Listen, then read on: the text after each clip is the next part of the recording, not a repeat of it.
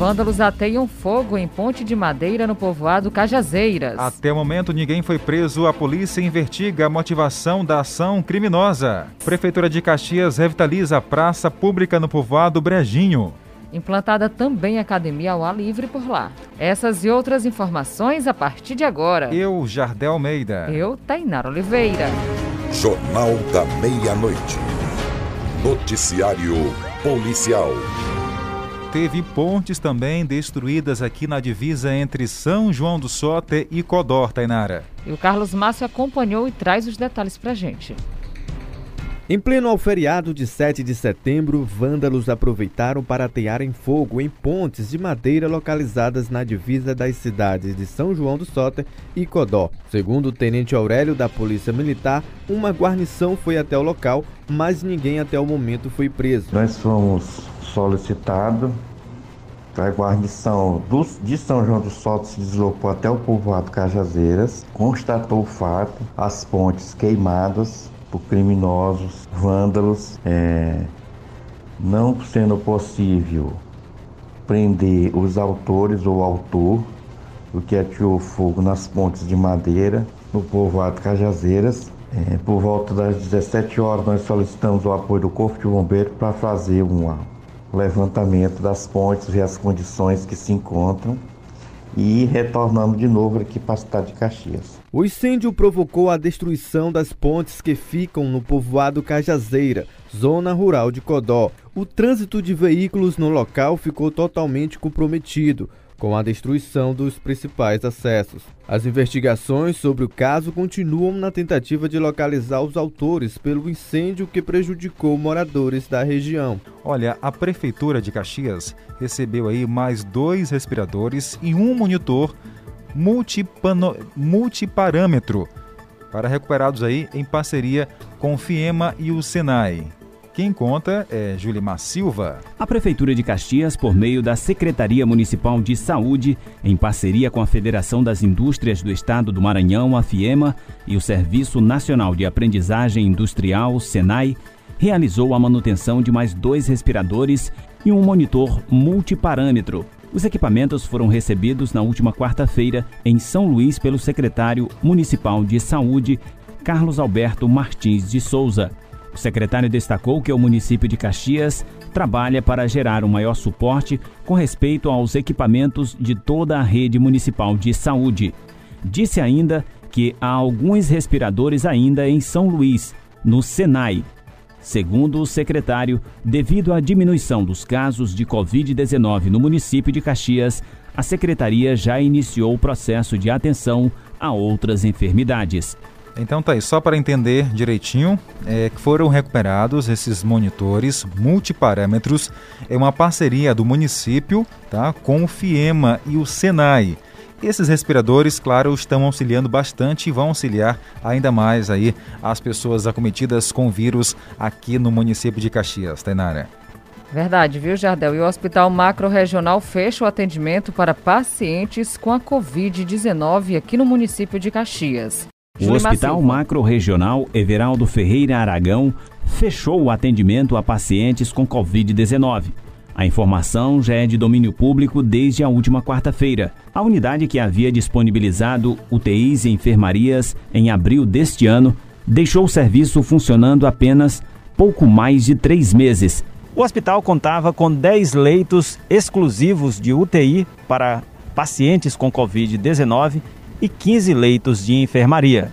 Mesmo antes do fechamento, a gestão municipal já enfrentava dificuldades para regular, ou seja, transferir pacientes da rede municipal para o macro regional. Nossa reportagem chegou a mostrar que muitos desses problemas para a regulação eram políticos. A politicagem que estão fazendo nesse macro regional de Caxias diz que só consegue se internar quem for amigo do pessoal, tal, aquele negócio todo. Estão fazendo assim um, uma camaradagem que estão fazendo lá, né? é o que já, já me falaram, né? Relatos de pessoas que já tentaram se é, atendimento desse hospital e lá é só para alguns, meu amigo. Tem que ser chegado do pessoal, é aquele negócio. É um absurdo isso aí, viu? Isso aí tem que ser investigado, isso aí. Para sanar este problema, a gestão municipal resolveu abrir 20 leitos de UTI sendo 10 no Complexo Municipal de Saúde Gentil Filho e 10 leitos de UTI no Centro Médico, que conseguiram desafogar o atendimento na unidade de pronto atendimento de Caxias, a UPA. Com o fechamento do atendimento a pacientes com Covid-19 no macro regional, a rede hospitalar do município de Caxias assume de vez 100% o atendimento. Agora vamos falar de segurança, Jardel Almeida. Recebe o comandante né, do 2 Batalhão da Polícia Militar de Caxias, que vai ser assim, o novo comandante da Polícia Militar aqui de Caxias, Daniel Pires, que vai falar com a gente. Fale para a gente um pouco sobre a trajetória, sua trajetória no mundo da polícia, né, nessa, nessa área, aqui na cidade de Caxias também. É uma satisfação realmente retornar a Caxias, é, batalhão e cidade em que eu iniciei a minha carreira no interior, após sair da cidade de São Luís, e passei por oito, oito anos e meio, quase nove anos, na cidade de Caxias.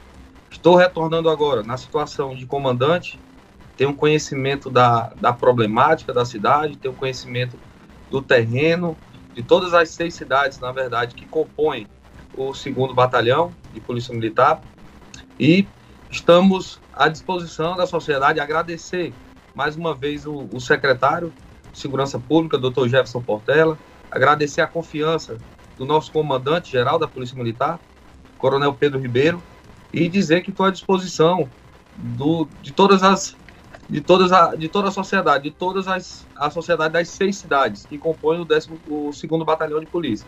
É bom retornar a casa, é bom retornar à cidade em que me acolheu em 2008, saí em 2007 e retornando agora para prestar mais uma vez um bom serviço à sociedade. Tá certo. E Major, muito obrigada então pela sua entrevista. Fica sempre o espaço aberto para suas considerações e, claro, o espaço para trazer informações aos nossos ouvintes sobre as ocorrências aqui no município. Eu que agradeço, o segundo Batalhão de Polícia Militar agradece a confiança, a cooperação dos senhores e quero me deixar aqui já de imediato à disposição para o que precisarem, é, tanto faz ao vivo ou eu, a, a, minha presença física na edição dos senhores ou o quartel. O quartel sempre está de portas abertas para o ramo da imprensa, que é uma parceira nossa aí e vai continuar a ser.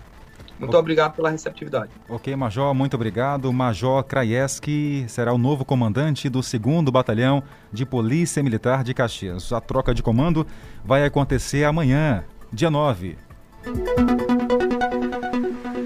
E a Polícia Federal cumpre mandados contra acusados de fraudar auxílio emergencial. Segundo as investigações, a associação criminosa teria se apropriado ao mesmo, ao menos aí, de 45 auxílios. Contava ainda, de acordo com a Polícia Federal, com a colaboração de uma funcionária da Casa Lotérica da Zona Sul Paulista, lá em São Paulo, que fazia o cadastro das senhas para ter acesso ao dinheiro. Olha, intercepções telefônicas pela polícia mostram ainda que o grupo atuava há cerca de quatro anos, fraudando outros benefícios sociais, como seguro-desemprego e também, adivinhem, o Bolsa Família. Falando agora de oportunidade, Prefeitura de Raposa abre seletivo de vaga para agente comunitário de saúde. A Prefeitura da região metropolitana de São Luís está com inscrições abertas para um seletivo que oferece 11 vagas e cadastro de reserva para agente comunitário de saúde. A jornada de trabalho é de 40 horas semanais e salário de R$ 1.400.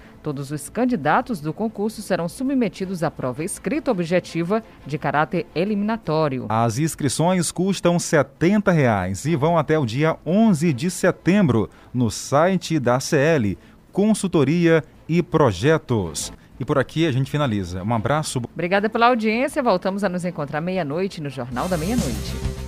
Acabamos de apresentar Jornal da Meia-Noite, uma produção do Departamento de Jornalismo do Sistema Guanaré de Comunicação.